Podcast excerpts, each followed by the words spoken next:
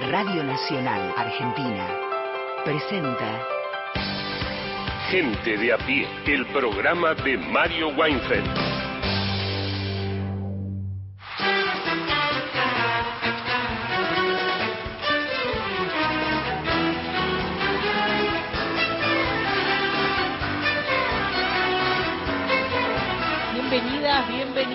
Gente de a pie. Vamos a estar con ustedes hasta las 5 de la tarde por AM870, por Radio Nacional Folclórica y más de 20 emisoras de todo el país que forman parte de la cadena de Nacional con el equipazo de Mario Weinfeld en la radio pública y ya mismo, hablando de equipazo, saludamos a Juan Manuel Carr. ¿Cómo le va? ¿Cómo andamos? Bien. Eh, 17 de octubre. Sí. Lindo día para estar eh, comunicando, ¿no? Eh, saludo a todas las y los compañeros que nos escuchan en este día siempre tan emblemático. Eh, hoy vamos a hablar de, obviamente, eh, algo del panorama electoral vamos a tener que tocar, ¿no, Mariana? Estamos a días A de nada, la te diría que a nada. primera vuelta. Sí. Hay como gran incertidumbre, una idea de que todo puede pasar. Sí. Bien, entonces vamos a tratar de charlar y conversar con especialistas, porque si todo puede pasar, nada puede pasar también. Idea reforzada por el, el- lo que fue el resultado de las PASO también. ¿no? Exacto. Que muchas y muchos no imaginábamos esos números. Puede ser ese resultado, pero no esos números. Sí, ese fue un ¿no? termómetro, también era otro momento, agosto, parece que pasaron cuatro años en Sí, Argentina. de una ese- cosa son las PASO, que es como una gran encuesta a cielo abierto, y otra Exacto, cosa... la general, la donde vota más gente, donde hay se puede adelantar una especie de, no, no digo que vaya a pasar, pero puede suceder, en algunos casos sucede así, que se haga un balotaje antes del balotaje. Puede pasar, es una hipótesis. Vamos a hablar con especialistas, con gente que sabe de verdad Bien. sobre estas cuestiones.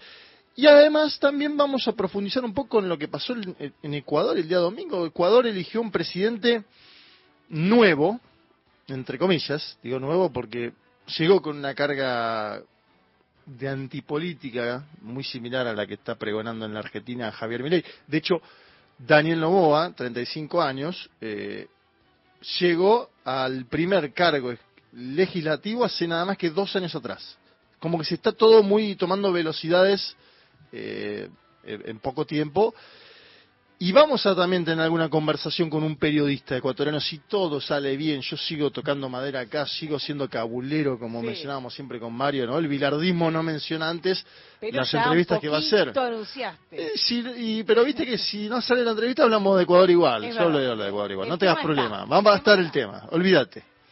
Eh, estará también Mariana Enríquez hoy con sus diarios de viaje interesantísimos. Nos lleva a viajar mientras ella va presentando sus libros, dando charlas y, y todas las tareas que la llevan bastante lejos de casa y recoge todas estas historias. Ustedes también deben ser parte de este gente de a pie, pueden serlo, las y los invitamos, como cada día, a llamarnos al 0810-222. eh, 0870, ahí atiende Héctor Larrea, tienen 30 segundos para dejar un mensaje, y si no, al WhatsApp, mensajes escritos a través del WhatsApp 1138707485. ¿Pueden elegir sus canciones? Sí, por supuesto que pueden elegir sus canciones.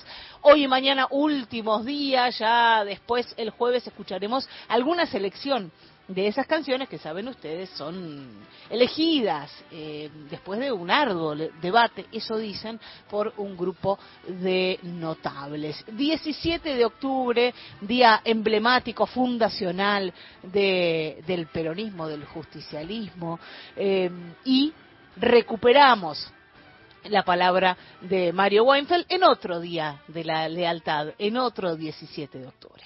Hace muchísimos años que por razones muy variadas, ningún 17 de octubre es arquetípico si tal cosa fuera posible. ¿Qué quiero significar con esto? Que la hipótesis de que hay un solo acto durante un gobierno peronista que va a la plaza y apoya gobierno entre gobiernos que no son peronistas, que no hay tantos, pero los ha habido, es, es, es inclusive por ahí hasta más sencillo que haya algún acto solo, distintos actos en distintas ciudades, pero un acto central acá en la ciudad autónoma. Pero en el lugar de la oposición. En el lugar del oficialismo las cosas se hacen más complejas. No siempre ha habido un solo acto. Siempre es común, no quiero hacerla una historia, una cronología porque se hace larga, pero no es tan sencillo tampoco para los, eh, distintos sectores o facciones del movimiento obrero colocarse, ranquearse respecto de los gobiernos peronistas, ¿no? Es decir, está claro que por ejemplo, a la CGT y al sindicalismo, le fue en general y en promedio muy difícil con Carlos Menem, sobre todo a medida que empezaron a pasar los años. Que Carlos Menem los tuvo en buena medida como adversarios o como rivales, quiso debilitar al movimiento obrero de la clase trabajadora, flexibilizó, restó derechos, generó una simetría de poder entre las grandes empresas que medraron mucho, inclusive algunas que llegaron o crecieron mucho, como las privatizadas, las, las que, las que medraron o mejoraron, o llámalo como quieras, con la privatización de servicios públicos, fue un momento arduo para el movimiento obrero, lo cual tampoco quiere decir que la totalidad del movimiento obrero haya estado totalmente unido. Yo tengo en el registro en mi memoria, y ahí hubo un secretario general de la CGT, que era, entre comillas, el otro Daer, que era, en vez de ser, no en vez, era, y sigue siendo, Rodolfo Daer, digamos, el hermano de Héctor Daer, un hombre con una formación más de izquierda que Héctor Dae, que es tal vez formativamente más peronista, y que fue un dirigente sindical muy, muy transigente, por decirlo menos, muy blando, muy complaciente, colaboracionista. Se lo puede llamar de muchas formas, pero en todo caso representó un sector de extrema transigencia que casi, entre comillas, naturalmente, potenció a otros sectores del movimiento obrero que decidieron plantarse más. Y esto se vio en las calles y en las plazas, no sé si solo o especialmente el 17 de octubre tampoco en la reseña histórica importa tanto, pero sí se vio. Ahí, ahí apareció, por ejemplo, el, movimiento de trabajadores argentinos, el MTA, que catapultó por primera vez o en forma más visible a Hugo Moyano y que era un conjunto, una agrupación que básicamente, y esto es curioso también y también merece verse, era de gremios ligados a actividades a las que le he ido bien en el menemismo, lo cual es extraño. Actividad del transporte. ¿Por qué al transporte? Y al transporte le va bien, pues cuando exportar te va bien, cuando cualquier cosa te va bien, porque hubo una catástrofe ferroviaria en la Argentina, cerraron, ¿no? Es decir, hubo ramal que para, ramal que cierra, decía Menem, y entonces el transporte terrestre mejoró mucho, el transporte aéreo se defendía, que también ahí estaba alguna otra figura como Alicia Castro, el transporte automotor interurbano siempre zafa, ahí estaba el llama, el, el Bocha Palazzo, Juan Manuel Palacios de la UTA, un cuadro súper interesante, aliado siempre a Moyano, más, más racional, más sereno, más frío, más hierático, y el MTA le hacía fuerza a los otros, e inclusive yo recuerdo siempre un acto, del que nadie se acuerda, Juan ya, ¿qué le vas a hacer? Ah, algunos se acuerdan. Uno que hubo en Plaza del Congreso y no en Plaza Mayo ya estaba a la cabeza de la CGT, no sé si entre un virato o no. Gerardo Martínez, el actual secretario general de la UOCRA, que lo era por aquel entonces también por los secretarios generales en Canal son perdurables. Y Martínez estaba diciendo un discurso y se suponía que era un acto flamígero, que había voz, que viste, que había y Martínez empezó que hay que comprender, que qué sé yo, que las dificultades, que nosotros no necesitamos, pero, y en ese momento los camioneros, a las que yo en esa gestualidad vi por primera vez, que estaban con un bruto merchandising que siempre tienen, viste, con gorras, con, no con estandartes, con todo aquello, pero que aparecían en público y en visibilidad más o menos, no digo por primera vez, nunca hay primera vez, te van creciendo, pero para mí, que era un observador, digamos, que en esa época no laburaba tanto de periodista, se dejaron ver, pero aparte lo que hicieron fue irse de la plaza, digamos, con menos digamos, run run que, que la juventud peronista en el, primero de mayo del 74, pero se fueron y se fueron.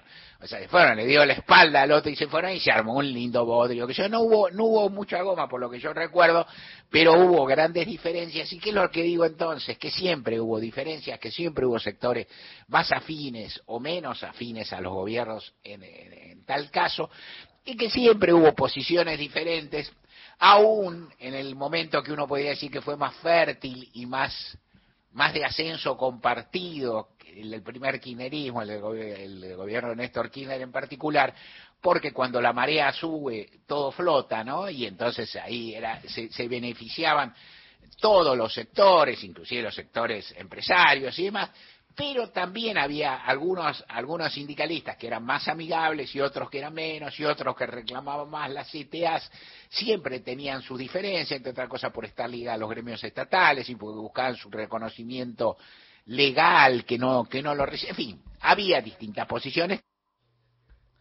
Ahí está Mario, el año pasado, hablando de, del 17 de octubre, de otros 17 de octubre, con eh, esa, ese gusto que tenía Mario Weinfeld para mezclarse entre la gente, todo lo que le gustaba, estos actos populares. Bueno, hoy también hay un solo acto, no es en la plaza, en un ratito vamos a hablar de qué se trata el acto del 17 de octubre de hoy, que tiene eh, olor a cierre de campaña, porque coincide también con, el cierre de la campaña y con lo poquito que falta para, para la elección. Mario, decíamos, con, con, esa costumbre que tenía, decía él, contaba, y lo hemos visto, eh, recorrer las marchas al revés, ¿no? Caminar al revés de cómo iban las columnas para ver cómo estaba la gente, quién venía, eh, cómo se organizaban, cuánto sabía, para luego cronicar todo eso y escuchar la música, la más maravillosa música, dijo Perón en algún momento, mucho tiempo después de, de aquel 17 de octubre del 45, o esa musiquita.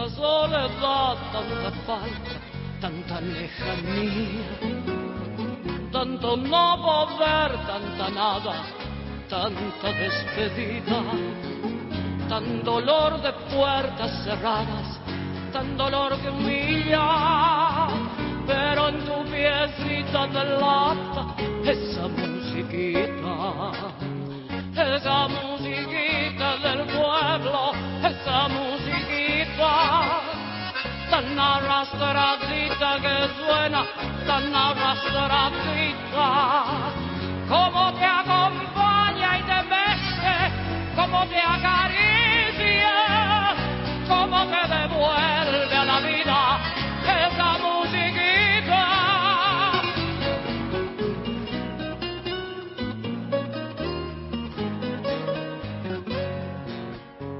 Gira con su sombra bailando esa musiquita. Vuela estremecida su falda, vuela estremecida. Desde que recuerdos la salva, mágica y sencilla, llena de temblores dulzones, esa musiquita. En la cara gris del espejo ve la bailarina su de niña bailando, su rubor de niña, mientras sin pudores se abraza a la melodía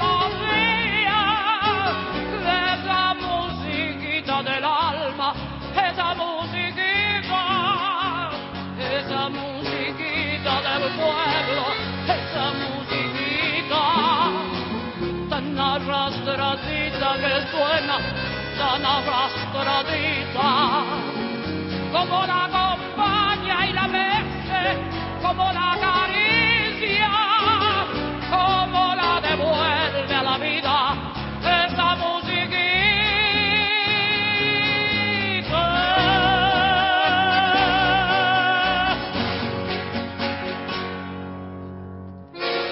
Era Teresa Parodi y de su autoría esa musiquita.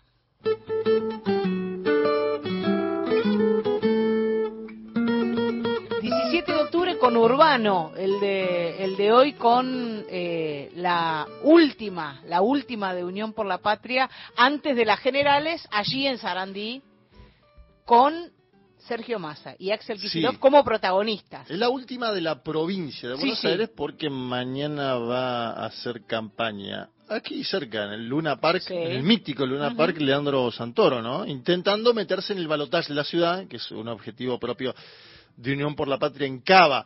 Pero es verdad que en términos eh, de eh, amperímetro electoral, eh, la búsqueda de Sergio Massa y también de Axel Kicillof, candidato a gobernador, va a estar situada en hacer un acto importante esta tarde en el estadio Julio Humberto Grondona, siempre hay que mencionar el nombre, ¿no? El estadio Julio Humberto Grondona de Arsenal de Sarandí. Y también hay algo de buscar ahí antecedentes, ¿no? Acordate que Cristina Fernández de Kirchner hizo un acto en ese mismo lugar en año 2017 cuando presentó la plataforma de Unidad Ciudadana y quedó bastante cerca del macrismo. em, ganó aquella elección el, el- el macrismo, ¿no? Ella ingresó igualmente como senadora, pero el macrismo metió dos por la provincia de Buenos Aires, año 2017, un momento económico mal, pero no tan mal, diría Guido Casca. Digo porque después vino el 18, el acuerdo con el Fondo Monetario, la salida a la desbandada económica del macrismo, una gran inflación y, bueno, obviamente este propio mandato de cuatro años de Alberto Fernández. Hay una idea dentro del búnker de campaña Unión por la Patria que es la de llegar a un número mágico, comillas mágico, 33 puntos. Sí. Se un objetivo. Se piensa que con 33 puntos por la aritmética electoral de los demás candidatos se ingresa al balotaje, ¿no? Supongamos que Javier Milei estaría en ese caso algún punto por encima, algún punto por abajo, y ven a Patricia Burrich, la candidata de Juntos por el Cambio, más lejos, ¿no? Eh, en un tercer lugar. Esta es una hipótesis de trabajo. Veremos el domingo. Yo, yo tengo una, una teoría de que estamos medio ciegos también en este momento, ¿no? Sí, en Eh, ese caso estaría pasando algo parecido a lo que pasó en La Paso. Exacto, ¿no? parecido al, a si lo se de la da PASO. ese resultado. Sí, di- diría con un masa que sube unos puntos. ¿no? de, de- de- de la suma masa Grabois y que esto se lo debería obviamente a las últimas medidas de índole más económico, sobre todo a la implementación del IVA. Hay un interesante debate actual sobre el tema del subsidio a los transportes, ¿no? Sí. Un eje que se puso en consideración ayer y que significaría que de no existir el subsidio a los transportes, el costo de em, movilizarse en trenes y colectivos llegaría a los mil pesos, ¿no?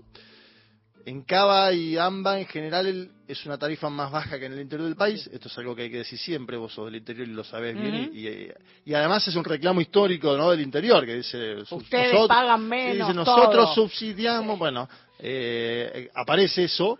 Lo cierto también es que un precio de tarifa baja en transporte permite que el dinero pueda ir a otras cuestiones esenciales también, como la comida, eh, ¿no? Eh, etcétera. Digo, si sube también el transporte, estás efectivamente en un momento de mucha mayor complejidad en términos económicos. Imaginemos, si te sale mil pesos ir eh, y mil pesos volver, casi te sale lo mismo que tomarte un Uber. lo- Sí, el costo laboral aumenta, ¿no? aumenta, ir a, a ir a laburar aumenta. Sí. Exacto. Muy bien ese dato porque, claro, vos también cuando vas a laburar tenés que comprar morfi, comida y te terminás gastando por ahí en un día, eh, vaya uno a saber, 10 lucas entre ir, venir, comer, etcétera, etcétera.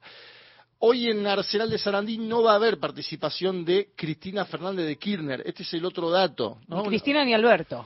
Alberto, claro, está- Alberto está en China en este momento, en una eh, actividad que tiene que ver con la ruta de la seda, tiene un nombre más específico, más concreto, pero eso es eh, la- la- El un- resumen. Un proyecto de infraestructura que tiene China a países de eh, todo el mundo.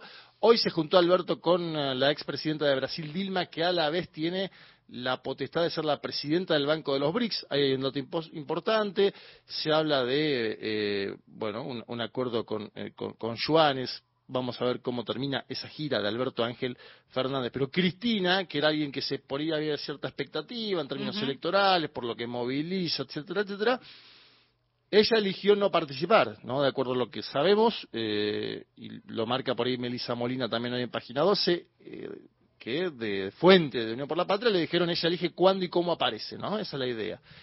Eh, me da la sensación de que va a ser un acto enfocado en Massa, Massa ha tomado mucha centralidad, eh, él en la campaña de Unión por la Patria, yendo a programas de televisión no afines, esto es algo que lo diferencia Massa de eh, Javier Milei, por ejemplo. Javier Milei ha elegido la comodidad de los lugares donde está acolchonado y no le hacen preguntas eh, elocuentes, fuertes, ¿no? De hecho, las preguntas más fuertes se las hizo Mirta Legrand, ¿no?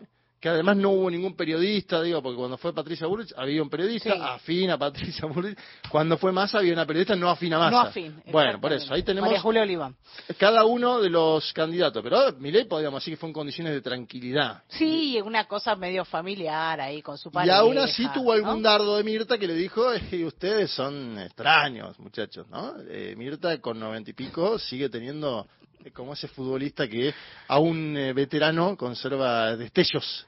Eh, bueno, veremos hoy cómo se termina consolidando el, el- el acto en, en- en el estadio Julio Humberto Grondona de Sarandí. Creo que va a ser importante también para medir la temperatura de la movilización del peronismo, ¿no? Eh, en un momento, en un año que ha sido de aguas bajas en movilización. Yo creo que después de la pandemia para acá, en general, ha, ha- ha venido un momento de aguas bajas en la movilización general.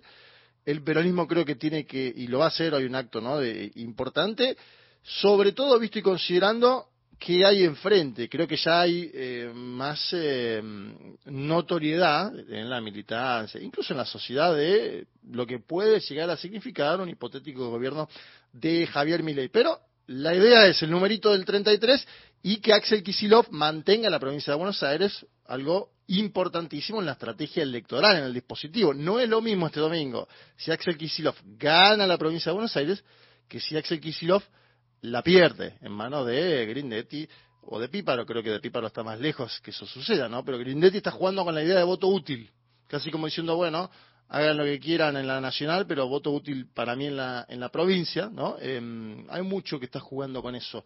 Eh, intendentes, corte de boleta, te mandan una boleta con otra, ¿no? Sí. Eh, bueno, eh, claro, los intendentes quieren ganar. Pasó en las PASO también. Pasó en las PASO y suele pasar en la, también, esto es algo que marcaba siempre Mario, suele pasar en la provincia de Buenos Aires. Así que, bueno, veremos esta tarde cuál es la capacidad de movilización del peronismo y cómo serán los discursos, tanto de Axel Kisilov como de Sergio Tomás Massa. Vamos a estar con la radio pública allí desde Arsenal. Ahora las noticias de las tres y media de la tarde y seguimos con ustedes hasta las cinco en Gente de a pie. Política, análisis, información. Todos los temas del día en Gente de a pie, el programa de Mario Weinfeld. Un recorrido por las noticias y la realidad de la calle. Gente de a pie, el programa de Mario Weinfeld.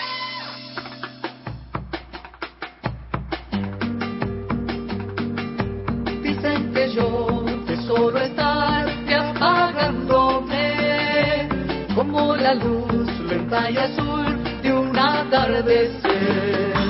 Piensan que estoy secando el sol de la soledad, que por estar en mi raíz ya no crezco más.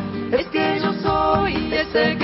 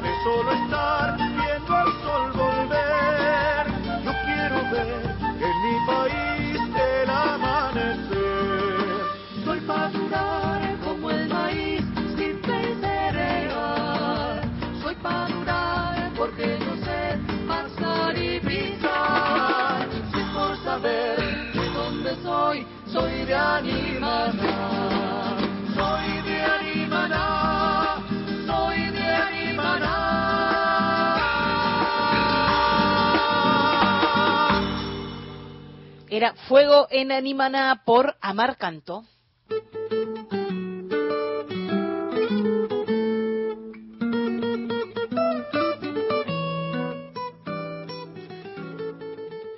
Bueno, vamos a hablar de las elecciones del domingo próximo. Queda cada vez menos. Veníamos hablando del acto que va a encabezar hoy Sergio Tomás Massa con Axel Kisilov en el estadio de Arsenal de Sarandí para hablar con eh, alguien eh, que ha venido siguiendo la campaña. Eh, nos comunicamos con eh, Julieta Weigel, que es consultora en comunicación eh, política, abogada, periodista y además maestrada en comunicación política por la Universidad Austral. ¿Cómo estás, eh, Julieta? Te saluda Juan Manuel Car para Gente de a pie. Hola Juan Manuel, ¿qué tal? ¿Cómo están? Bien, ¿cómo estás vos? Bien. La primera pregunta tiene que ver también ¿no? con lo que va a suceder en, en- en momentos más en, en- en la cancha de Arsenal, en Sarandí, un, un lugar donde, decíamos antes, también eh, protagonizó Cristina Fernández de Kirchner un acto de campaña en el año 2017. Hoy no va a estar Cristina, lo cual es toda una decisión. ¿Qué pensás que implica eso, no? La ausencia por ahí del personaje más protagónico que tuvo eh, en su momento eh, el frente de todos. ¿Y qué lugar de centralidad le asignás en caso de que exista a Axel Kisilov, gobernador de la provincia de Buenos Aires, con buenas chances de mantener el mandato en la estrategia de Sergio Tomás Massa de intentar llegar a la segunda vuelta electoral? Bueno, a ver, vamos por partes. La ausencia de, de la vicepresidenta en realidad no es una novedad en la campaña, básicamente porque, eh, sobre todo en lo que en esta parte no de la campaña, rumbo a las generales, eh, ella casi no, no, no estuvo presente. Posiblemente fue una estrategia de campaña que tiene que ver con que Massa empiece a posicionarse este, y empiece a plantar su liderazgo, ¿no? Y empiece a quedar claro eh, esto que también viene diciendo en, en las últimas entrevistas que le hicieron, que es, bueno, a partir de, de diciembre, si soy electo presidente, este, el candidato voy a ser yo, ¿no? Y eso implica, tengo el, el timón del barco. Entonces, posiblemente lo que se quiere marcar desde la campaña con claridad es eso y por eso en el cierre también está Massa solo con eh, centralidad. Y en respecto a Kichilov, es un poco eh, lo mismo, ¿no? Eh, esto que también dijo él de las, de las canciones nuevas, ¿no? este, como empezar a, a- a posicionarlo y bueno, un candidato que, que también tiene, está bien parado de cara a la elección dentro de los candidatos de Unión por la Patria y, y que bueno, puede en ese sentido acompañar a, a Massa este, y sumarle. Hay una frase que circulaba hoy en el newsletter de Cenital de Iván Jadrowski que decía algo así como el jefe de campaña es Massa, el chofer es Massa, el CM es Massa, como la- dando cuenta de la centralidad que logró en las últimas semanas el eh, candidato de eh, el peronismo y da la sensación, no sé cómo lo ves vos, pero que tras el cimbronazo de las PASO y los primeros 15, 15 días de desconcierto, ¿no? porque hubo también 15 días, dos semanas de desconcierto, Massa encontró finalmente un perfil que está expresando tanto en los debates que hubo, en la campaña gráfica, en las entrevistas en suelo adverso, ¿no? Cosa que Milei tampoco hizo y que sí lo hizo él. ¿Cómo caracterizas este segundo tramo de la campaña del eh, oficialismo, donde eh, eh, hay, un, hay un equipo de comunicación también ligado ¿no? al, presidente de Brasil, Lula da Silva, que se ha involucrado en este tramo de la campaña? Bueno, creo que fue es un cambio rotundo respecto a las PASO. Eh, en las PASO se veía más ah, tratando de, bueno, decían que tenía que ver con, con ir a buscar el, el voto del núcleo duro, ¿no? Pero un más ah, queriendo parecerse en algún punto a Cristina Kirchner eh, y no lográndolo del todo, ¿no? Eh, no, no posicionándose del todo. De hecho, un porcentaje de los votos de, de, Cristina fueron a, a Grabois. Entonces, una estrategia que tal vez no fue tan exitosa en ese sentido en este contexto, que es un contexto difícil para el país, en el que mismo, no lo que todos ya sabemos, con un ca- candidato presidente que es ministro de Economía y demás, eh, estamos discutiendo eh, desde un lugar de protagonismo de, masa bastante importante, ¿no? Está en la agenda pública y está en la- protagonismo y también capacidad de disputarle eh, eh, en, en un segundo lugar, se verá en, el, en, el- en un balotaje a mi ley. Eh, ¿no? Es un, candidato todavía expectante. Eh, un candidato que además este, lo que lo que buscó en esta etapa de cara a las generales claramente es eh, esto que decíamos al principio, ¿no? Posicionarse como eh, protagonista de la campaña y como protagonista de, eh, del espacio político también y lograr centralidad, que es una centralidad que evidente- evidentemente este, ganó en este último tiempo o afianzó. Para las y los oyentes estamos hablando con eh, Julieta Weisgold, que es consultora en eh, comunicación eh, política. Ayer hubo, Julieta, un acto de campaña de Juntos eh, por el Cambio. La candidata de Juntos por el Cambio empezó un cantito que decía algo así como la mafia tiene miedo, ¿no? ¿Por qué pensás que tan pocos días antes de la primera vuelta, Juntos por el Cambio apueste a, no sé si asimilarse a Milei, pero sí a tomar prestado algún concepto, ¿no? El concepto de la casta tiene miedo de Javier Milei. Eh, es, ¿Es un triunfo cultural dentro del segmento de las derechas eh, de la Argentina de, parte de Milei? Bueno, es una buena pregunta. ¿no? Es- Esto de las derechas tironeando el discurso, ganen o no, como pasa con Vox en España, ganen o no, siempre tironeando el discurso político un poco más hacia los márgenes. Posiblemente eso seguramente influye. Yo creo igualmente que esta es una búsqueda de Macri desde, diría, eh, las paso, después de las pasos 2019, ¿no? La búsqueda de articular un discurso de derecha, no diría radical, porque porque Macri es parte del establishment político, pero sí una, una derecha más tirante, ¿no? Más, más hacia la, hacia la derecha, que no termina de consolidar por una cuestión posiblemente de falta de liderazgo y de, de concepción de la política, ¿no? Una, una concepción po- política más desde el management empresarial, este, y que no logra consolidar, quizá el mayor exponente de eso es Patricia Bullrich, ¿no? Por eso la ubica ahí y trata de apoyarla en un principio, pero frente a la falta de éxito, bueno, están ahí oscilando, ¿no? Bullrich después de las paso lo primero que hace es este, tratar de, de buscar el voto larretista y después oscila, ¿no? Y tiene este discurso anticasta y, y en algún punto va posiblemente este, a confirmar el desposicionamiento que tuvo Larreta en, eh, en, en este último tramo y en, la- en las pasos, ¿no? Que se confirmó con el resultado de, las pasos, ¿no? De tanto zigzagueo, al final este, no termina en ningún lugar. Hablemos un poco del debate, porque entiendo que escribiste ahí una, nota sobre el tema y, en general lo que se esperaba del debate, o lo que esperaban algunos, era un tropiezo de Javier Milei en algún momento, cosa que creo yo, al menos es una valoración propia, no sucedió, eh, ¿no? Un, un Milei que se defendió, que aguantó. eh, ¿cómo- ¿cómo, ¿Cómo lo viste el debate? Los debates, los dos. Eh, moderado, ¿no? Ajá. decían, decían un Milei moderado. Yo, a mí me gusta más que decir moderado, lo vi amarrado, ¿no? Aferrado casi poéticamente o literalmente al texto, ¿no? Lo- sobre Claro. todo al principio en el primer debate se lo veía nervioso, sudoroso, titubeante, cuando hablaba de su propio tema, cuando le tocó hablar de economía, eso me pareció muy llamativo. Este, después se soltó cuando le, cuando le tocó hablar de derechos humanos y de otros temas que no son tan propios, eh, pero en los que encarnó tal vez las mayores novedades propias del debate, ¿no? Claro. Hablar, de cuestionar consensos democráticos en voz propia y no eh, por parte de Villarroel.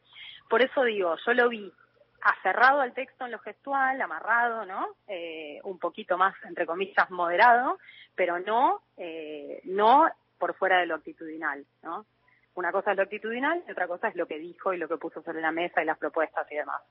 Creo que esto de, de ir contra un consenso democrático básico y no, no solo, digo, uno lo ve en las encuestas, hace unos dos o tres meses, en una encuesta eh, de 3.0 eh, había salido que el clivaje, digamos, eh, derechos humanos, antiderechos humanos, tenía un consenso a favor de, de los derechos humanos altísimo, ¿no? De, de- de la memoria, verdad y justicia. Entonces, eh, la verdad es que, bueno, nada, cuestionar eso no es un, un tema menor.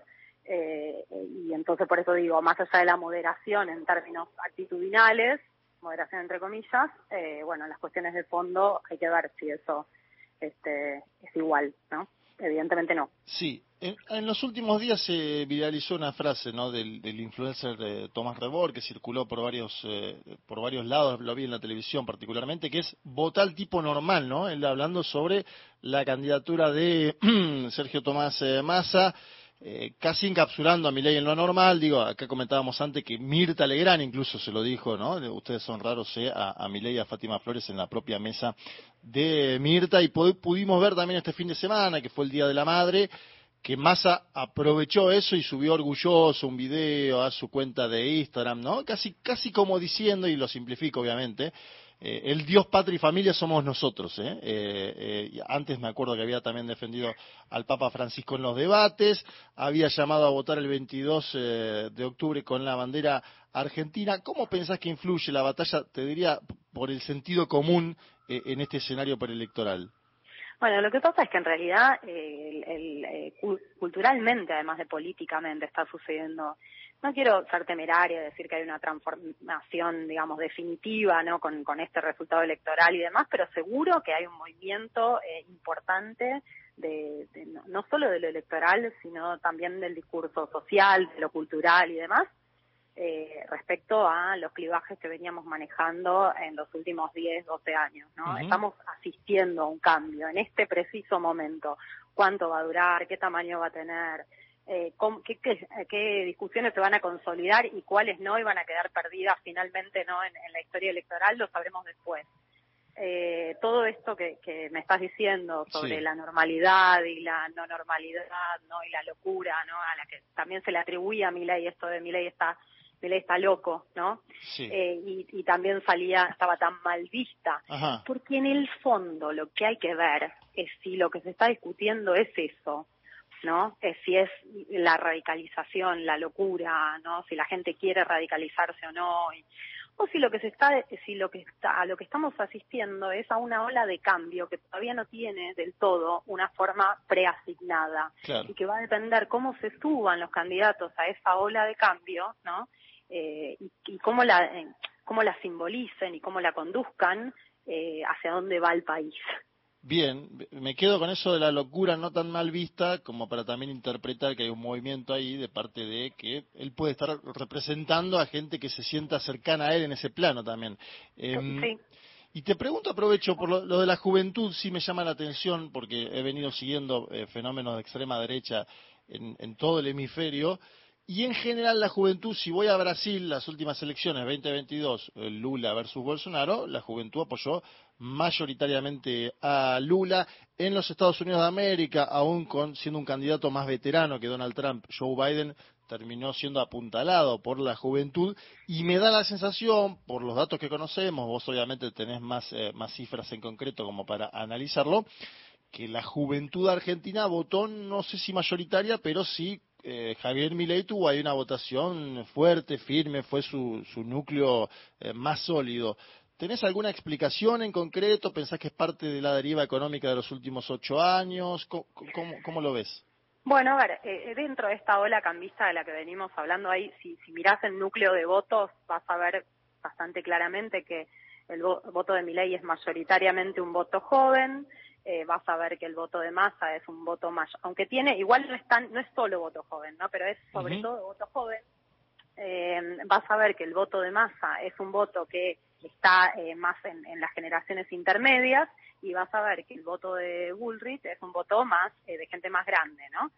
Eh, y vos me preguntás, bueno, ¿a qué se debe esto? La verdad es que eh, la juventud, en líneas generales, es la primera que va a buscar un cambio en un contexto eh, de incomodidad económica, ¿no? De,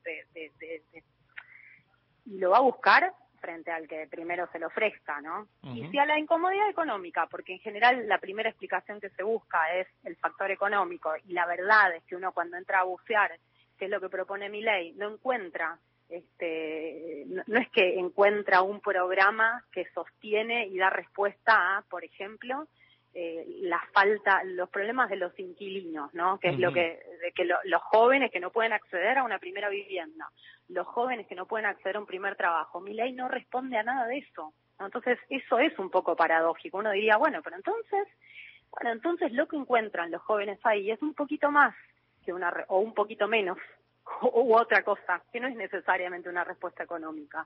Es un cauce, Ajá. un cauce para el malestar que bueno, posiblemente expresen, se, que se exprese mejor en mi ley que en otros lados, o sea, se ha expresado mejor en mi ley que en otros lados. Te hago la última, Julieta, desde ya agradeciéndote por el tiempo que nos prestaste a gente de a pie en Radio Nacional.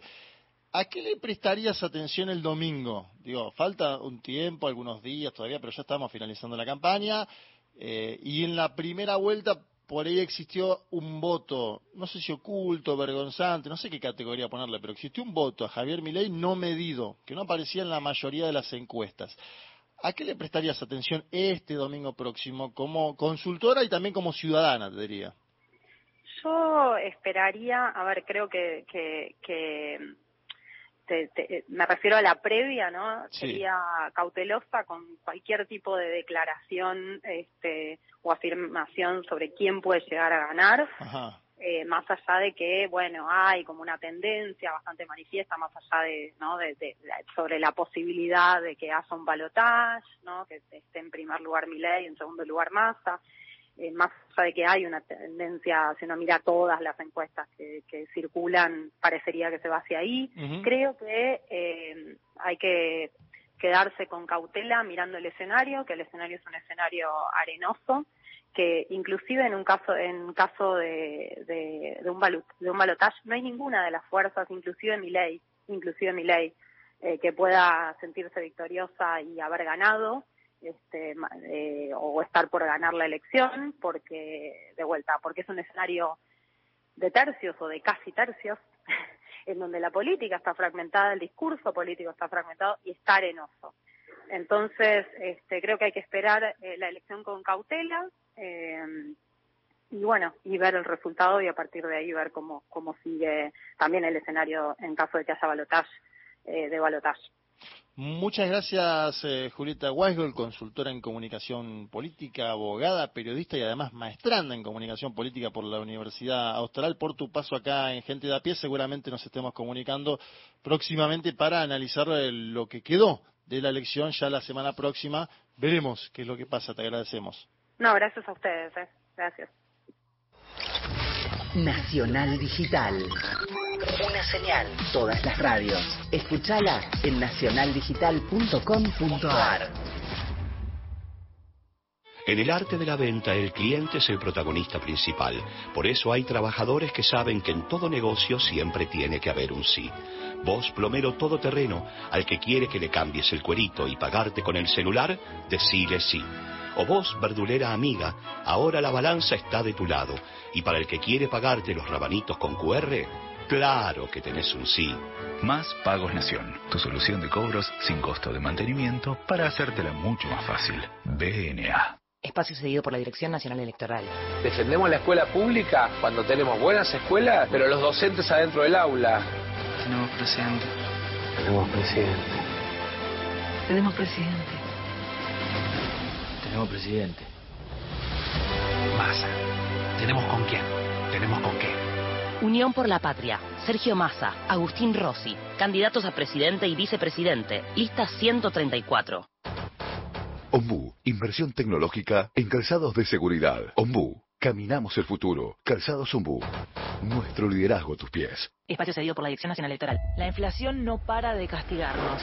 Los responsables son los empresarios que suben los precios y los políticos que se lo permiten. Los jugadores de dólares y el ajuste del gobierno y el FMI. Podemos pararles la mano. Miriam Bregman, presidenta, Nicolás del Caño Vice, Frente de Izquierda, lista 136. Está todo listo. Yo también estoy lista. Para ponerme en el lugar de los demás. Y a decir que no cuando algo no me gusta.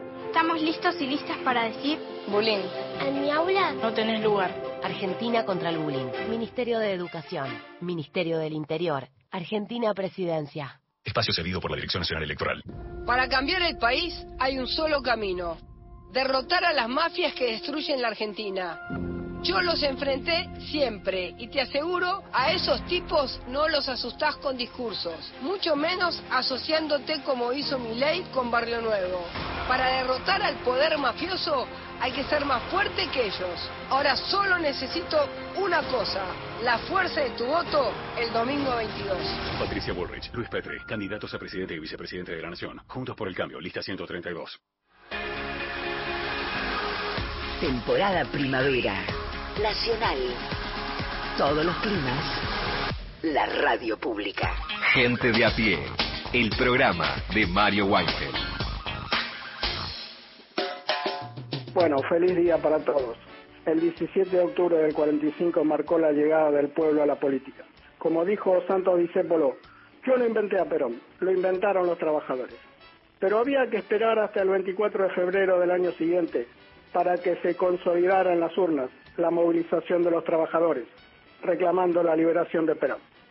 78 años después, esperamos un nuevo triunfo peronista, el domingo. Muchas gracias. Mensaje de... A ver, a ver, a ver, a ver si está firmado. A no, ver, no está ver, firmado, pero si me fijo en el contacto dice Chiqui, así que Chiqui dice, hola gente de a pie, les pido el hermoso tango de Juan Batuone, pasa la vida, ese que dice, yo vivo en un gal- balcón con Perón, sin Perón, donde pasa la vida. Saludos peronistas, queridos compañeros, 17 de octubre. Y también nos saluda Mario con su voz. Este, gracias, mi nombre es Ana, compañeros. Nos escribe a nuestro WhatsApp Ana de la Plata, me gustaría escuchar Pueblo Chico de Sofía Viola, lo sigo escuchando, nos dice, recuerden, ¿eh? pueden pedir sus canciones.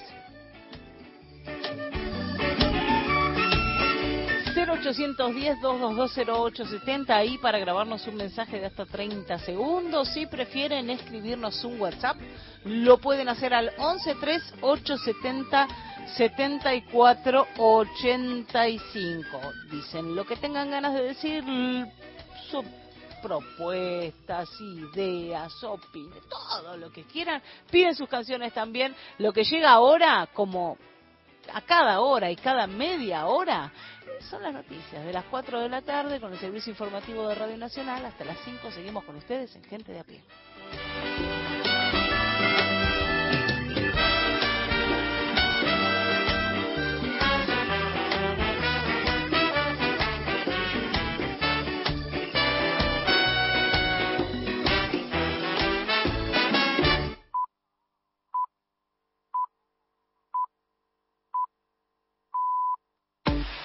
Más info en radionacional.com.ar.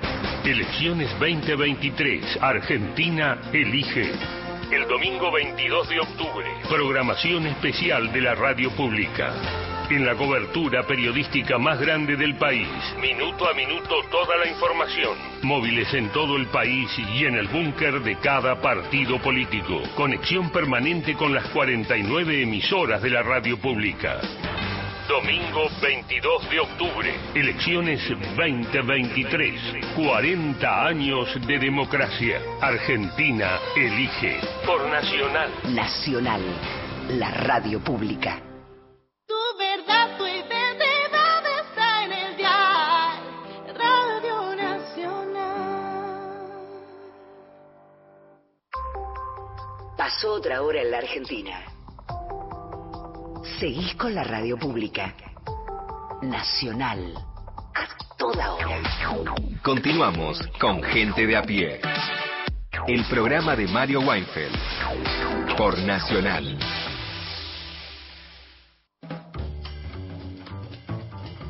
El equipo de gente de a pie está integrado por Paula Nicolini, Erika Sotomayor y Miguel Fernández en la producción. En la operación técnica, Natalia Liubarov y Pepe Undiano. El día laborable mejoró. la ¿Cómo se gente, nota ¿eh? cuando entra Pepe? eh? Ayer había dos personas, no sé, tres, ¿En serio? dos y media, una cosa así, sí. Sí, dice que gritó él también. Sí, difícil. Bueno, en el control central de Radio Nacional, Hernán Bella y Leandro Rojas. Las y los columnistas son Lorena Álvarez, Victoria de Masi, Mariana Enríquez, Miguel Fernández, Hernán Frede, Juan Manuel Carr, Paula Nicolini, Martín Rodríguez, Beto Solas, Erika Sotomayor, Gustavo Vergara y Gerardo Villar. En la locución, Mariana Fossati. Influencias tangueras aquí y allá. Ayer fue allá, porque escuchamos un tango brasileño Epa. que grabó Elis Regina allá por la década del 80, principios de la década del 80, y esto nos trae mucho más acá en el tiempo y acá a la Argentina, a la ciudad de Buenos Aires, donde habita y reina el gran Charlie García, que en su disco Rock and Roll Show, el undécimo álbum de estudio solista de Charlie García, grabó un tango, un tango que vamos a escuchar que no solo tiene melodía tanguera, tiene una letra recontra tanguera, incurriendo en algunos lugares comunes del tango, pero no como, como una parodia, sino eligió Charlie como estética, poética y musical al tango para decir algunas cosas en este tango que grabó en el año 2003. Pero no es la única vez que Charlie García utiliza el recurso tanguero. Lo hizo en la banda sonora de la película Pubis Angelical, película de Raúl de la Torre, eh, un disco que fue grabado en el año 1982. Ahí aparecen muchos pasajes pianísticos tangueros.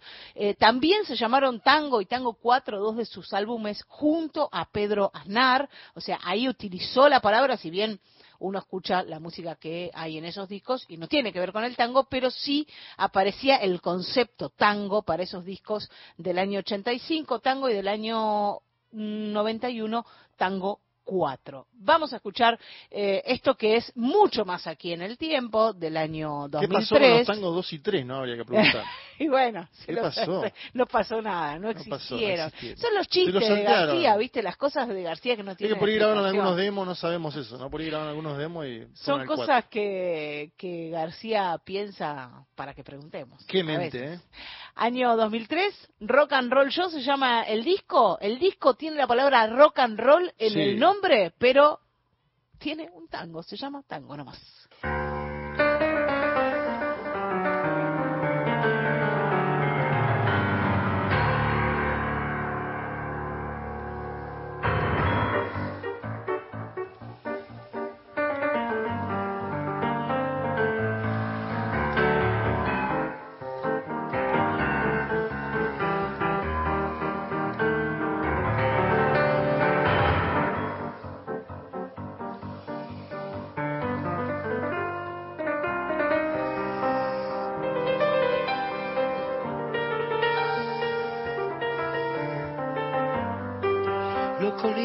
Te comes las veredas con tres pasos disparados al compás de tu figura de largura interminable y un bigote de malicia trabajados a brisa bucaneros los bares del Congreso acoplame el corazón con tu canción como un ícaro con alas de guitarra y un querido de juguete que tocas tan solo vos. Sos Dios, vos sos Gardel, vos sos Gardel. Vos sos Dios, vos sos Gardel, vos sos mamá. Vos hablando y yo tratando de escucharte.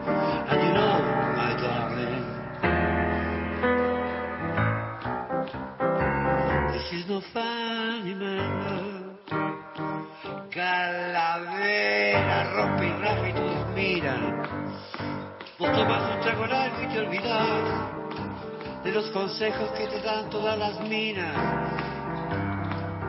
Lo olvidas en cualquier bar tu altura de guardián los destierros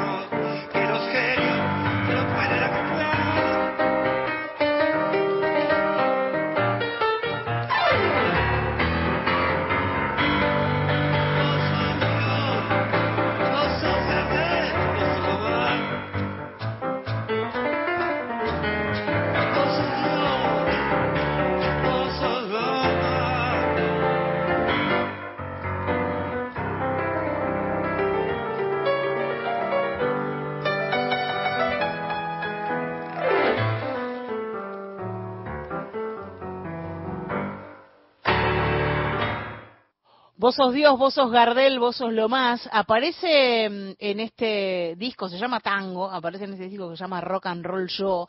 Y em, como créditos de autor, no Sí. es un tango de Charlie, sino aparece como Say No More y Mónica García. Son versiones, disco donde aparecen varias versiones. Mónica García es una mujer que tuvo eh, ahí una relación escarceo amoroso con, con Charlie y con Andrés Calamaro también. Pero esto, Ah, esto para el sector indiscreción canciones, si querés. Un tridente. Sí, también eh, hay, hay otro tema del disco que firman Joaquín Sabina, Mónica García y Say No More.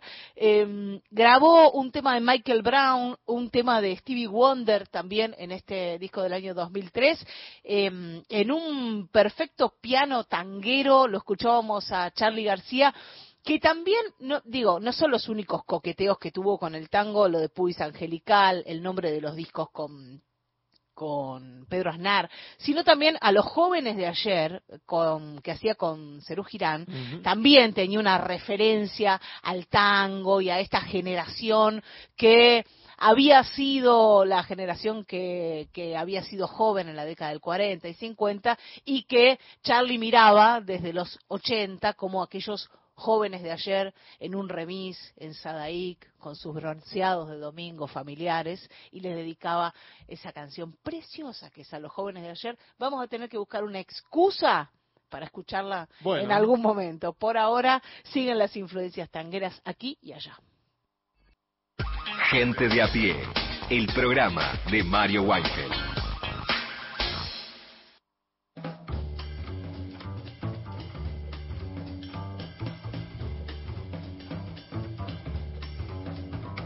Y hablábamos hoy del acto del 17 de octubre en Arsenal de Sarandí, allí en Avellaneda, eh, la presencia de Sergio Massa, de Axel Kisilov, una especie de cierre de campaña de Unión por la Patria. Allí está nuestra compañera Lili Arias para contarnos cómo va todo. ¿Cómo va Lili?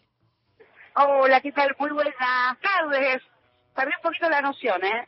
Tardes, tardes, sí, está bien. Bueno, buenas tardes. Sí, no, eh, a ver, tenemos muchos problemas con la señal, eso es obvio todo acto, eh, y se potencia más cuando hay muchísima, muchísima gente. Sí. Nuestra Sofía Tolosa Paz, vamos a ver si podemos dos minutos dialogar con ella.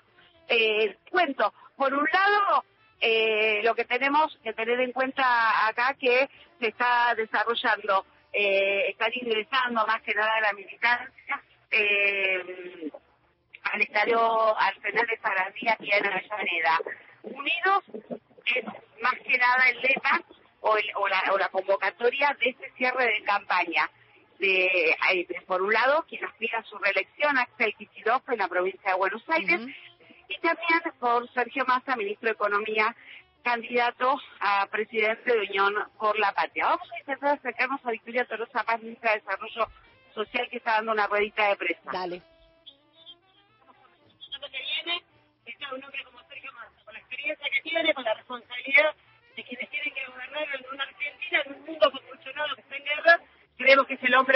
hombre para el futuro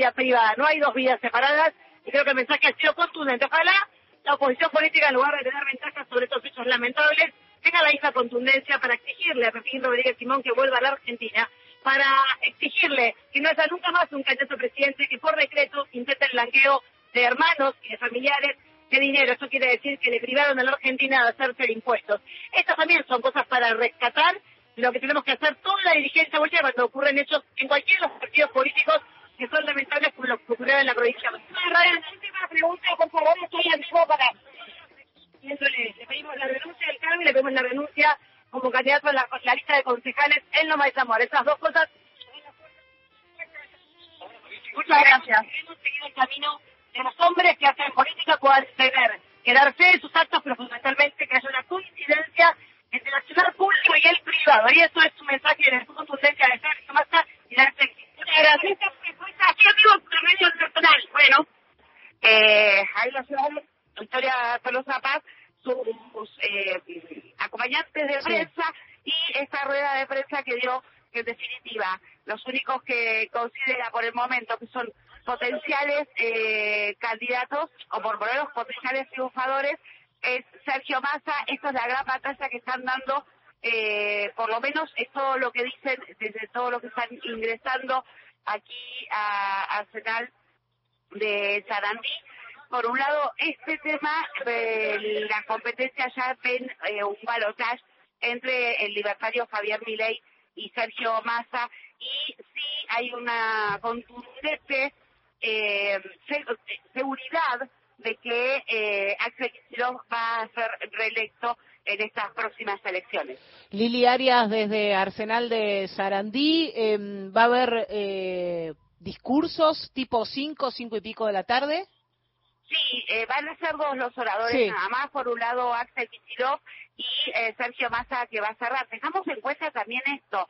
No solo es el cierre de campaña en la provincia de Buenos Aires, sino también eh, lo que están festejando o celebrando es el Día de la Lealtad Peronista. Por un lado esto, pero por otro lado también va a haber a lo largo de la semana distintas actividades, pero ya no a nivel de actos, sino que van a ser mucho más locales, eh, porque lo, desde el sector, desde el macizo, y tanto también desde Quichilo, aseguran que van a aprovechar hasta el último momento previo a la veda para poder realizar campaña en eso del convencer eh, en, el, en esto insisten mucho con el puerta a puerta que está haciendo la militancia y eh, en estos tres días que quedan nada más, martes, miércoles, jueves, bien digo, ¿no, Mariana? Sí, tres sí. Días, ¿Está muy bien? Sí, sí. Eh, tres días este, van, a, van a intentar reforzar, sí, el, el, el, el la convicción, eh, más que nada eh, contra, no sé si contra es la palabra, es apuntando a las debilidades que tiene Javier Milei en sus discursos.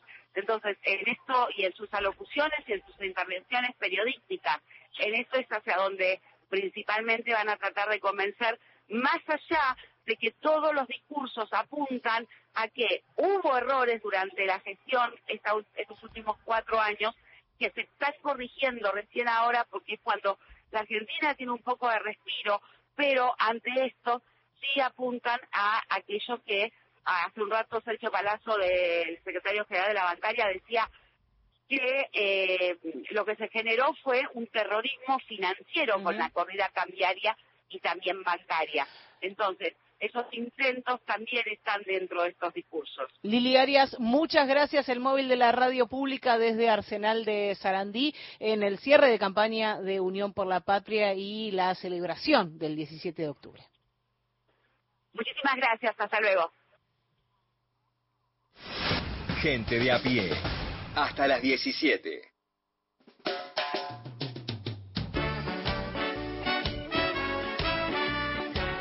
Por acá, mensajito de Chiqui, que eh, pedía hoy el tema de Juan Batuone y ahora dice, en instituciones de Sui Generis, Charlie inclu- incluyó tango en segunda. Es verdad, Chiqui, tenés razón. Dije que había otras, otras referencias al Y nos tango. falta el tango en tercera, entonces. Eh. El tango. Tango en segunda. ¿Qué lo parió? ¿Cuál será el tango en tercera? Qué grande Nacional, qué grande Mario Weife y equipo. Y gana masa, ¿eh? Vamos, ¿eh? Vamos, que hay que ponerle fuerza, vamos, vamos, vamos, masa.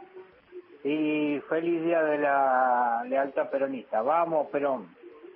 Un abrazo, Guille de General Rodríguez.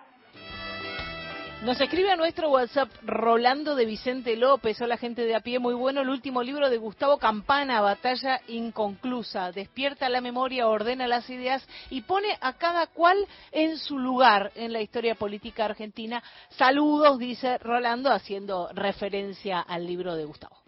Lo que están hablando ahora en la radio, muchachos, quiero agregar mi testimonio, que yo estaría muerto si no tuviese la salud pública, PAMI y el Hospital Trauma de Malvinas Argentinas. Por cuarta vez me están atendiendo leucemia totalmente gratis. Cada, cada ciclo mío de quimioterapia son un millón y medio, un millón y medio, un millón setecientos mil pesos. Así que dejémonos de joder, sigamos pagando los impuestos tranquilos, estaría muerto ya hace mucho tiempo. A mí me está entendiendo la salud pública, PAMI y Hospital Trauma Malvinas Argentinas. Agradezco porque gracias a ellos estoy vivo.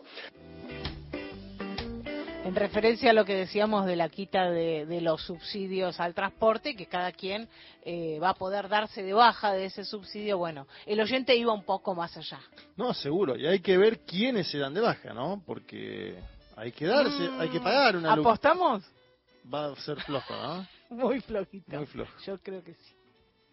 Un recorrido por las noticias y la realidad de la calle. Gente de a pie. El programa de Mario Weinfeld.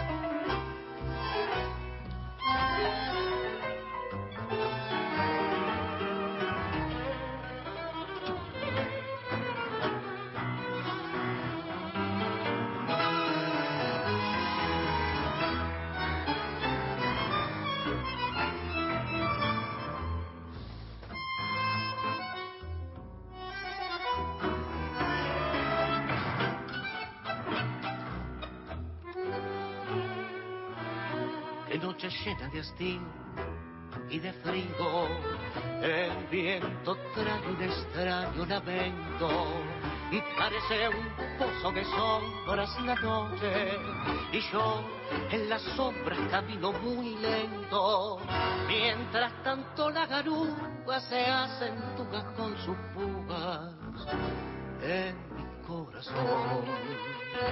Y en esa noche tan fría y también pensando siempre en lo mismo me abismo y por más que quiera odiarla, desecharla y olvidarla, la recuerdo más.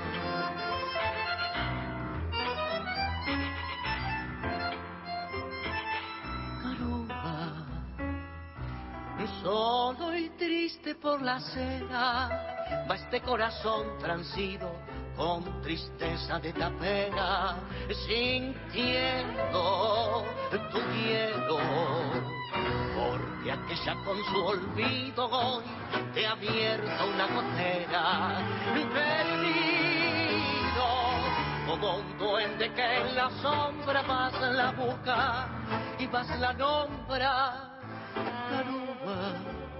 tristeza si hasta el cielo se ha puesto a llorar. Qué noche llena de hastío y de frío, hasta el botón se piantó de la esquina. Sobre la calle la hilera de focos lustra el asfalto con luz mortecina. Y yo voy como un descarte siempre, solo siempre aparte recordándote. Las gota caeré en el charco de mi alma hasta los huesos jalado y helado. Y humillando este tormento todavía pasa el viento. Empujándome.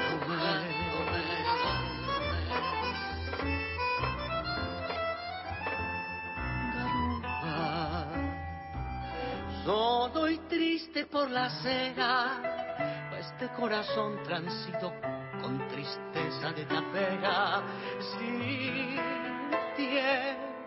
tu hielo, porque aquella con su olvido hoy te ha abierto una gotera, perdido Este es Hernán Cucuza Castillo haciendo garúa de Troilo y Cadícamo, las noticias y media hora más de gente de a pie.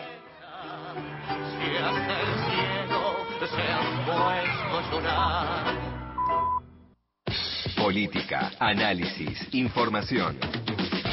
Todos los temas del día en Gente de a pie. El programa de Mario White.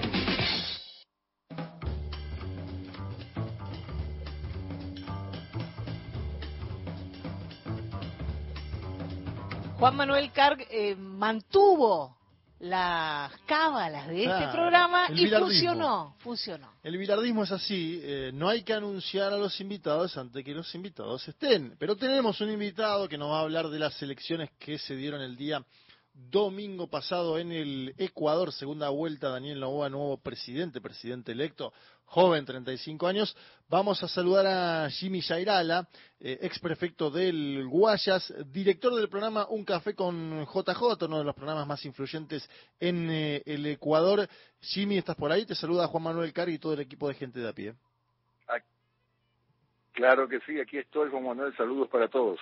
Un abrazo grande para vos. Bueno, lo primero que te queríamos preguntar, desde la Argentina, que es un país que se empezó a seguir eh, más cotidianamente la política ecuatoriana en, en la última década y media, era quién es Daniel Novoa, ¿no? Este joven eh, empresario, 35 años, eh, que ganó 52 a 48 eh, en un balotaje bastante ajustado, como nos tiene acostumbrado los últimos años de América Latina. ¿Cómo presentarías a las y los oyentes de la Argentina y de América Latina que te escuchan a Daniel Novoa, el nuevo presidente electo del Ecuador? Bien, em, a ver, yo te diría que la elección fue totalmente atípica. Fue atípica porque eh, casi al final de la primera vuelta hubo un asesinato de un candidato. Claro. Y de hecho el, el candidato, el candidato Daniel Novoa se presentó, por ejemplo, al debate con tres puntos porcentuales. El asesinato había favorecido la candidatura de Jan Topic, no había movido a Novoa, pero en el debate fue una cosa diferente, en el debate hubo una buena, una buena presentación de este chico, y la gente un poco ya cansada de tanto enfrentamiento y tanta dureza de la campaña, empezó a buscarlo en redes sociales porque por primera vez lo vio posiblemente, él, él no era una figura conocida. Eh, y lo vio porque el propio Topic, que estaba prácticamente en segunda vuelta, dijo, elevemos el nivel del debate.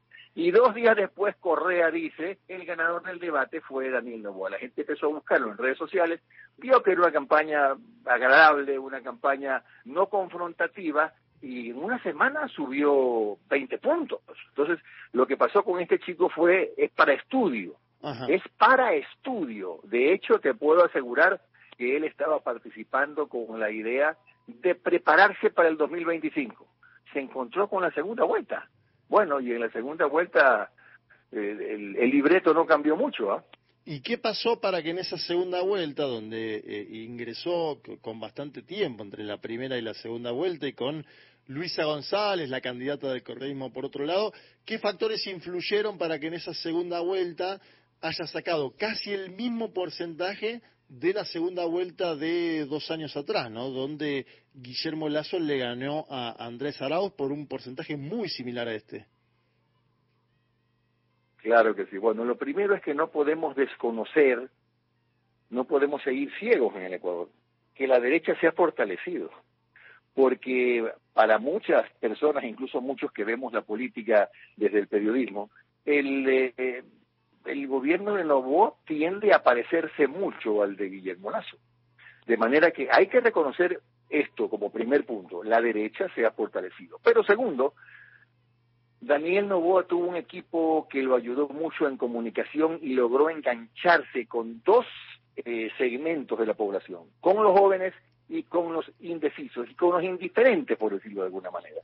¿De qué forma? Con, con recursos que parecerían livianos, como por ejemplo apareció un, cartón con la figura de él y a diferencia de lo que ocurrió en la elección anterior, donde ya Arauz había usado esas mismas figuras con, con Correa, no tenía ningún plus, pero esta vez indujeron a la gente a vestirlo, a sacarse selfies.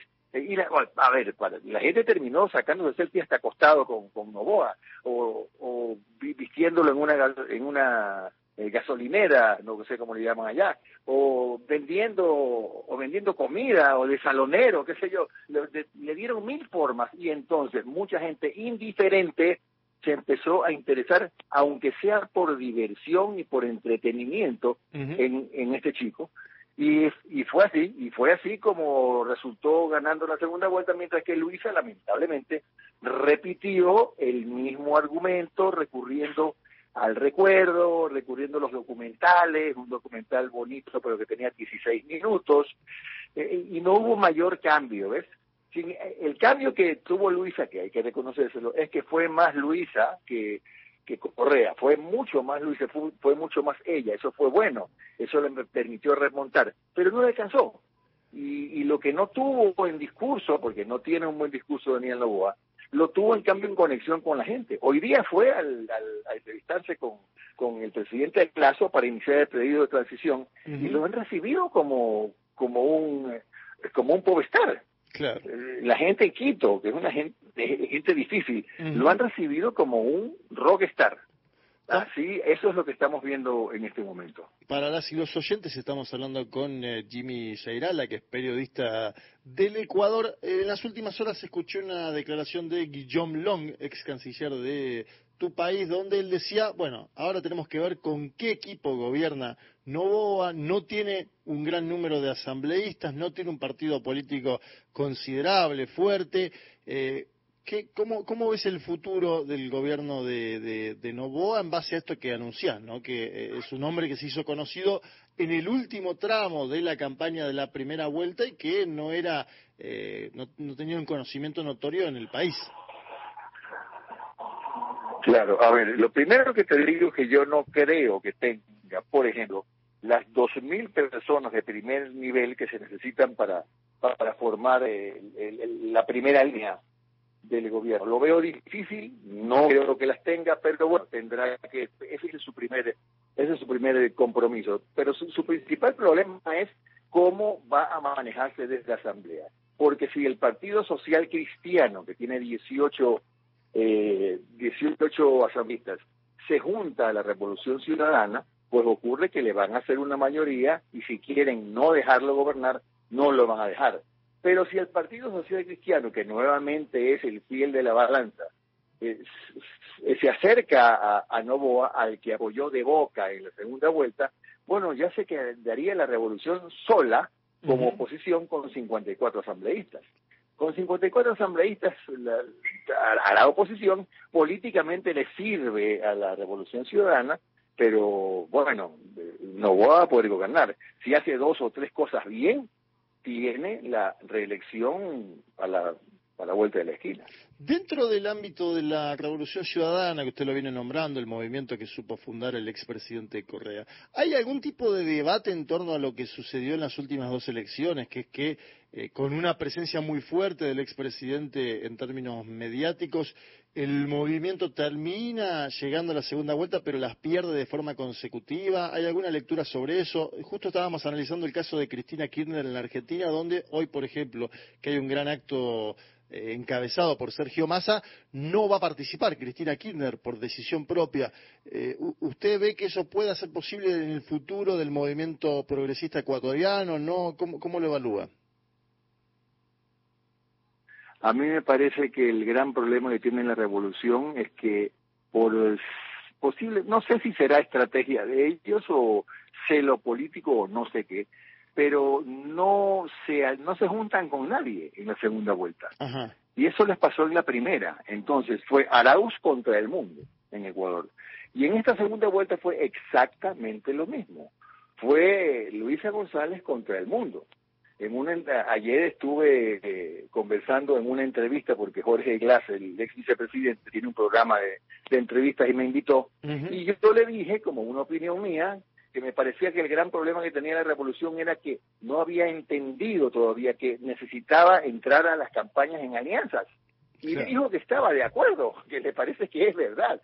Con lo que ya me parece, me da la impresión de que en, la- en el tercer intento seguramente van a, buscar alguna coalición, ¿no?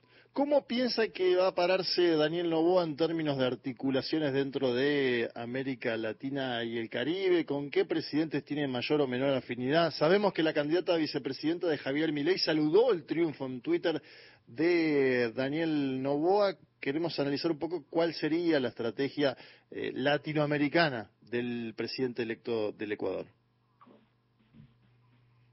Bueno, a mí, a mí me preocuparía, francamente, si mañana o pasado termina reconociendo a Guaidó como, como presidente de Venezuela. Para mí sería terrible. O que por ahí rompa relaciones con Cuba. Sería terrible. Eh, yo considero que siendo una persona joven, un muchacho de avanzada y que no debería arriesgar su capital político, lo que hará seguramente, más allá de Latinoamérica, es fortalecer su relación con Estados Unidos, que ya le ha ofrecido toda la ayuda, toda la ayuda que necesite. Pero no le he escuchado, francamente, ninguna observación respecto de la relación del Ecuador con, con el América Latina. Ideológicamente, ¿se conoce algo más de Daniel Novoa? Digo, conocemos que es el hijo de uno, el empresario más importante del Ecuador, empresario bananero Álvaro Novoa, cinco veces candidato presidencial. Hemos conocido algunas de sus propuestas de seguridad, ese famoso plan Fénix, meter a los presos en barcos, ¿no? que es una novedad en el buquelismo latinoamericano. ¿Qué más conocemos ideológicamente de Daniel Novoa? A ver, ideológicamente que es un hombre que nunca, nunca se ha desconocido, no lo ha dicho públicamente, pero es un hombre de derecha. Ajá. Su padre fue cinco veces candidato a la presidencia de la República, perdió las cinco veces e incluso, me faltaba este detalle, también en el voto de Novoa hay una especie de voto de gratitud a su padre, Ajá. porque es un apellido muy conocido y lo intentó cinco veces. Ese, ahí tuvo algún por ciento, hay que considerar en eso. Pero en cuanto en cuanto a su a su ideología, él es un hombre de derecha, Eh, y- pero sí tiene un problema serio y muy serio. Siendo un hombre de derecha, su compañera de fórmula, la vicepresidenta, es una mujer muy radical de derecha, pero muy radical. Es admiradora de Vox. Ha dicho que el, el Estado el Estado muy grande no sirve, que la gente debería pagar por la educación, que la salud no tiene que ser gratis y, y, y 500 etcétera más.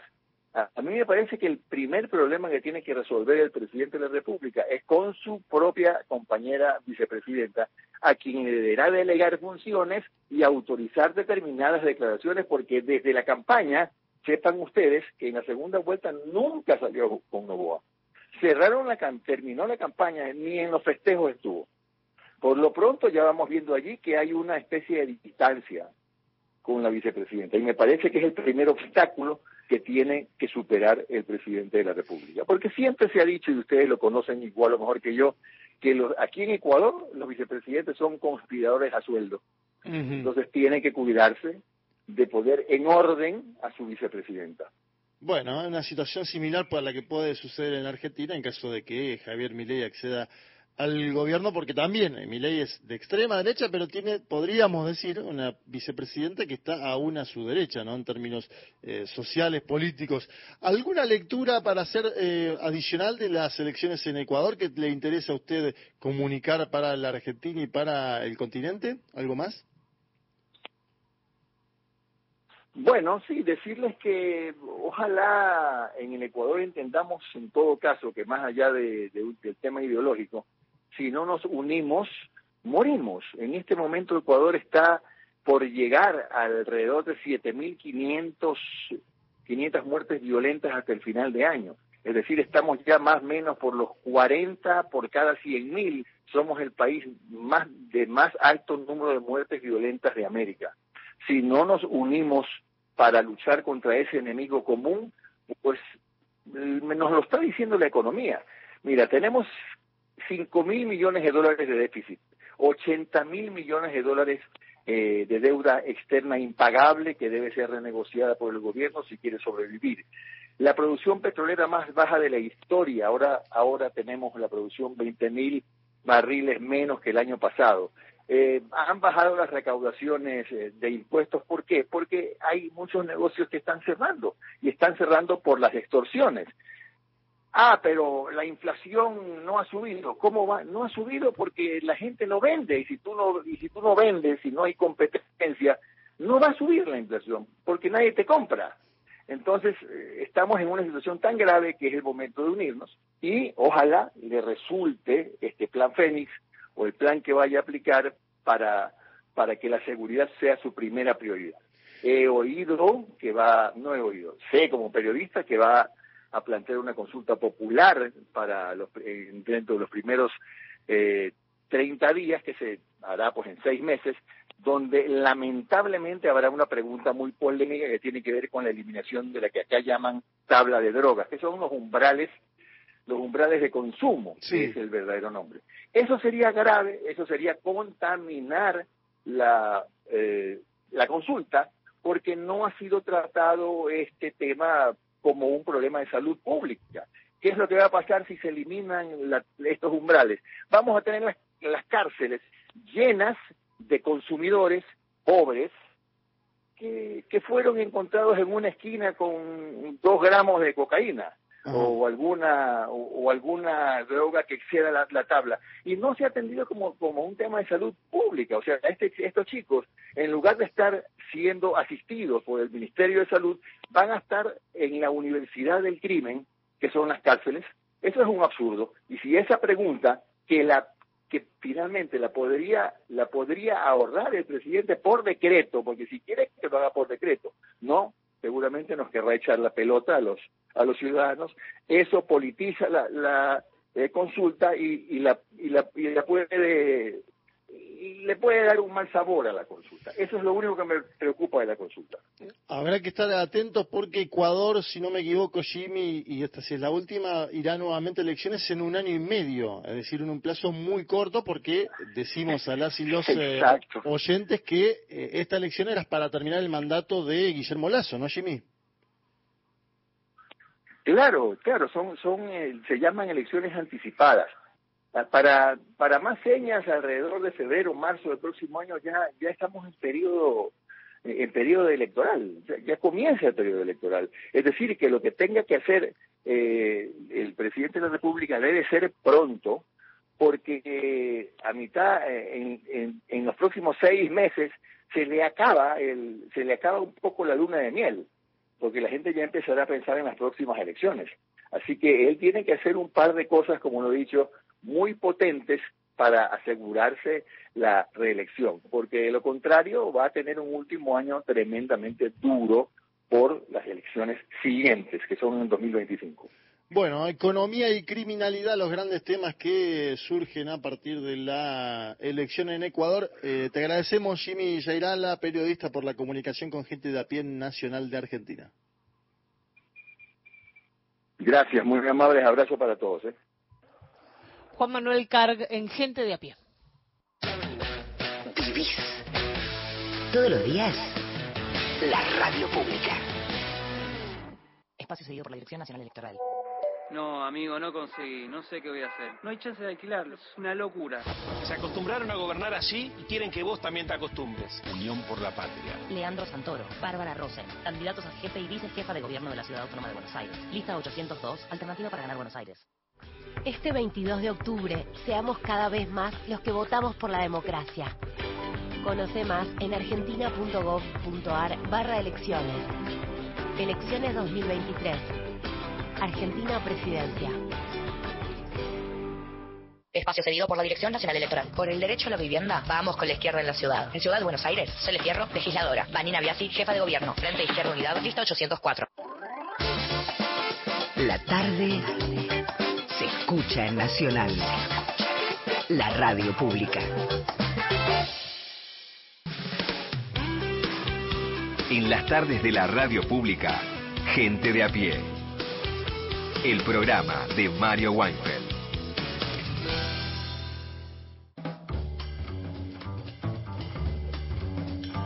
Ya nos estamos yendo. Saludamos a, mm, ¿A quién? Griselda de Mármol, a Gustavo, que se comunicaron, a Sergio de las Heras también, que mandan eh, feliz Día de la Lealtad 17, este 17 de octubre. Sigan con la radio pública porque ya viene... Va a estar el acto, ¿no? Sí, Jorge Alperín y mm, Luisa Balmagia, Claro. seguramente ahí las palabras de Axel Kisilov y Sergio Massa en el acto en Arsenal. Eh, Juan Manuel Carg, hasta el jueves. El día jueves nos eh, encontramos para Bueno, seguir hablando de Argentina y del mundo. Qué cerquita de todo el día jueves. Y ya está, es el último día que Sí. se puede hablar, ¿no? Después Sí. hay una veda. Yo creo que hay que Exactamente. discutir la veda. ¿Qué pasa con la veda? Yo la discutiría, ya me parece una, una norma del siglo pasado, pero bueno. Es raro, sí, es raro porque se puede hablar de política, además no se puede hablar de números, de encuestas, Pero, pero, pero de la política nota- en general se puede. Sí, siempre la nota es cómo, cómo hicieron el día sábado los candidatos, Sí. ¿viste? que comió un asado tal. pero también aprovechamos como para distender antes de la elección. Está bueno eso. Hoy juega la selección argentina, Es ¿eh? verdad. 23 horas. Qué grande, Juan Manuel Carte rema todo. Eh, hasta el jueves que viene. Hasta el jueves. A ustedes hasta mañana, eh, la oyentada de gente de a pie, quédense con la radio pública. Nos vamos con Alberto Cortés y Facundo Cabral haciendo Callejero.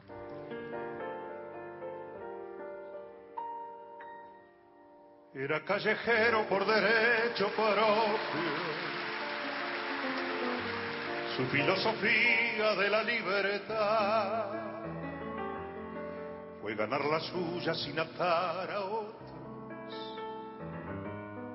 y sobre los otros no pasar jamás.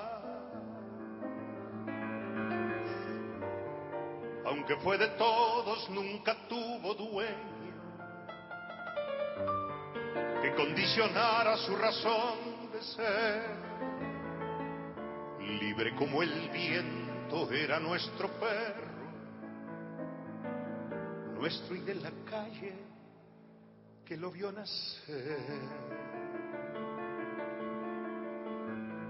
Era un callejero con el sol a cuestas,